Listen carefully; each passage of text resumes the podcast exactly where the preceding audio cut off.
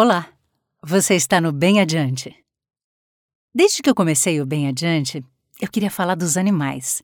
Eu sempre tive uma ligação forte com os bichos e tenho pouquíssima, ou melhor, nenhuma resistência a cenas ou situações de maus tratos. Por isso a causa animal sempre me foi muito cara. Mas eu acabei tratando de outros temas antes, porque eu sabia que esse assunto era vasto e complexo. Como abordar essa causa sem repetir as notícias de atrocidades cometidas contra eles, que todos nós, infelizmente, ouvimos sempre? Então eu decidi me concentrar na força dos animais, numa espécie de ética que eles ensinam pra gente. Será que somos mesmo superiores?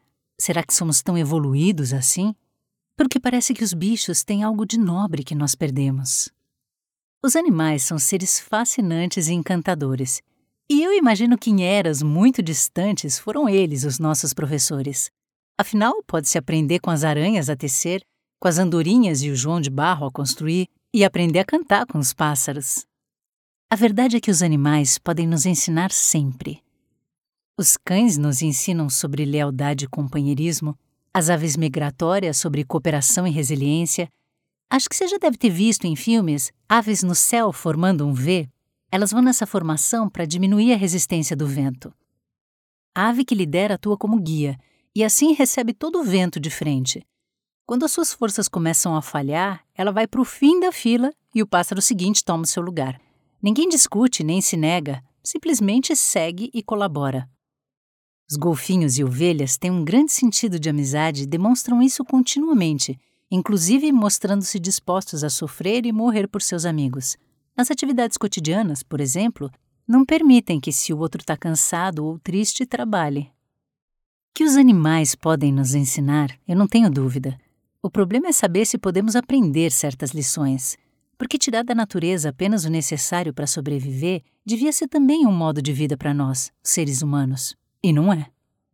A expressão ser humano faz referência à nossa condição como espécie mas também tem relação com uma série de valores e princípios que as pessoas deveriam praticar. Ser mais humano ou humanitário com os outros, inclusive com os animais, parece significar ser mais atencioso e cuidadoso com quem está desprotegido ou em situação de poder inferior à nossa.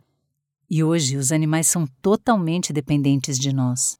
Seja porque nós os transformamos em produtos industriais, seja porque os problemas ambientais que criamos os prejudicam crescentemente. Assim como existe a Declaração Universal dos Direitos Humanos, em 1978 a ONU promulgou em Bruxelas a Declaração Universal dos Direitos dos Animais. O direito animal é definido como um conjunto de regras e princípios que estabelece seus direitos fundamentais. Todos os animais devem ter direito à liberdade, à vida, à integridade física, à dignidade e devem ser protegidos, já que são seres sencientes, ou seja, capazes de sentir e perceber. No Brasil, a crueldade contra animais passou a ser condenada no artigo 225 da Constituição de 1988. Dez anos depois, a Lei de Crimes trouxe um novo avanço ao criminalizar o ato de abusar, maltratar, ferir ou mutilar animais. E há poucos dias eu li uma manchete surpreendente.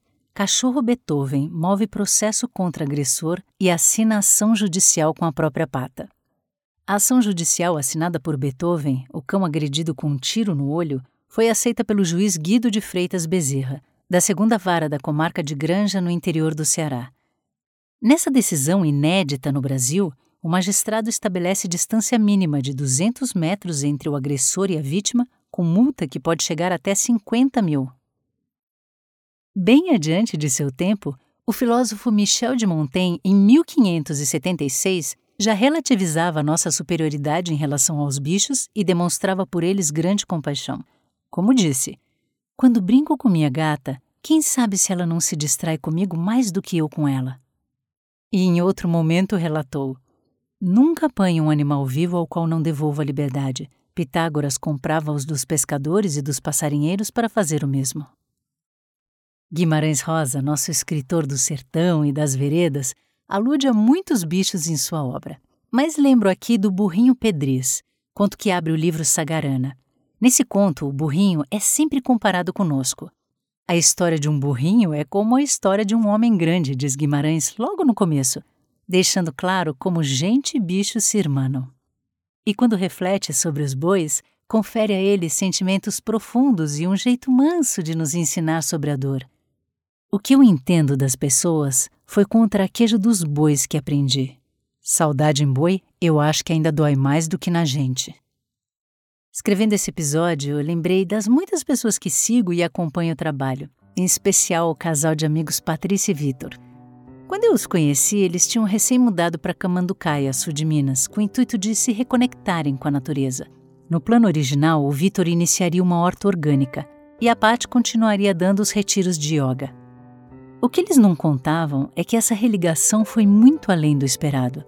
Eles ingressaram no veganismo e mais, o veganismo ingressou na vida deles com a proposta de um santuário para acolher os mestres animais, o Santuário Vale da Rainha.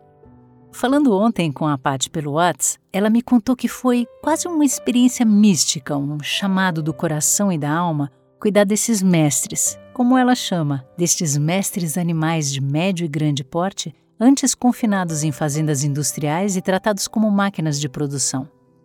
O espaço, que originalmente tinha sido projetado para plantar orgânicos e proporcionar retiros de yoga, se tornou o abrigo e lar de mais de 100 mestres, entre bois, porcos, cavalos, jumentos, cabras, ovelhas, aves, cães e gatos resgatados vítimas de maus tratos.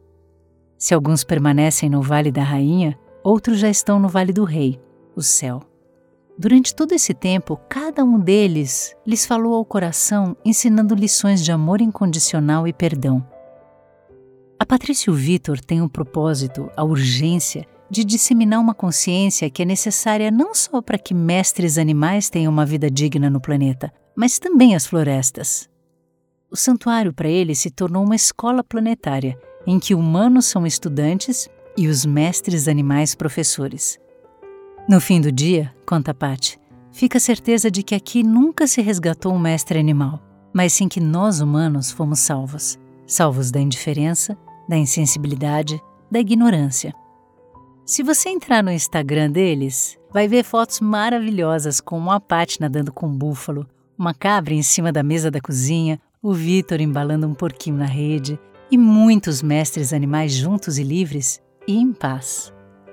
Claro que é um trabalho árduo o manejo e tratamento de tantos mestres animais, mas a Patrícia e o Vitor contam com o apoio de uma equipe de voluntários e colaboradores.